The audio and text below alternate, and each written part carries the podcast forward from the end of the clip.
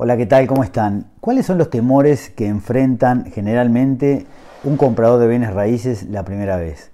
Yo creo que la mayor incertidumbre que pueden llegar a tener es si están tomando la decisión correcta. Y bueno, eh, siempre como consejo, tomen algunos parámetros que son importantes sobre eh, el lugar donde van a desembarcar.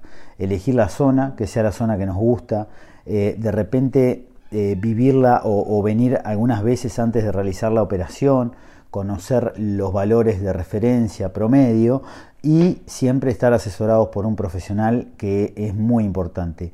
Eh, tomen a un corredor inmobiliario, abrácenlo, cásense con él y que él salga a la aventura de buscarles eh, precios, parámetros, pedirle a colegas y de esa manera siempre van a llegar a buen resultado porque van a tener la fidelidad de una persona profesional que los va a asesorar siempre.